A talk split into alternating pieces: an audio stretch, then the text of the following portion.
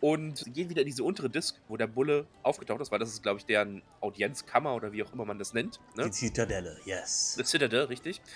Aber zuerst werden sie in einen Vorraum geführt, weil ist ja klar, König und Königin sind busy, busy, busy. Mhm, mhm. Die haben halt noch andere Termine und der Termin vor ihnen kommt raus und Fern ist angetan, weil es ist ein sehr, ja, wie, wie soll ich sagen, ein sehr reicher äh, Zwergenlord kommt heraus und Fern sagt, ah, shiny, Glitzer, Glitzer, haben, haben und fängt an mit dem Lord zu flirten, der auch sehr angetan ist, mal wieder von Fern.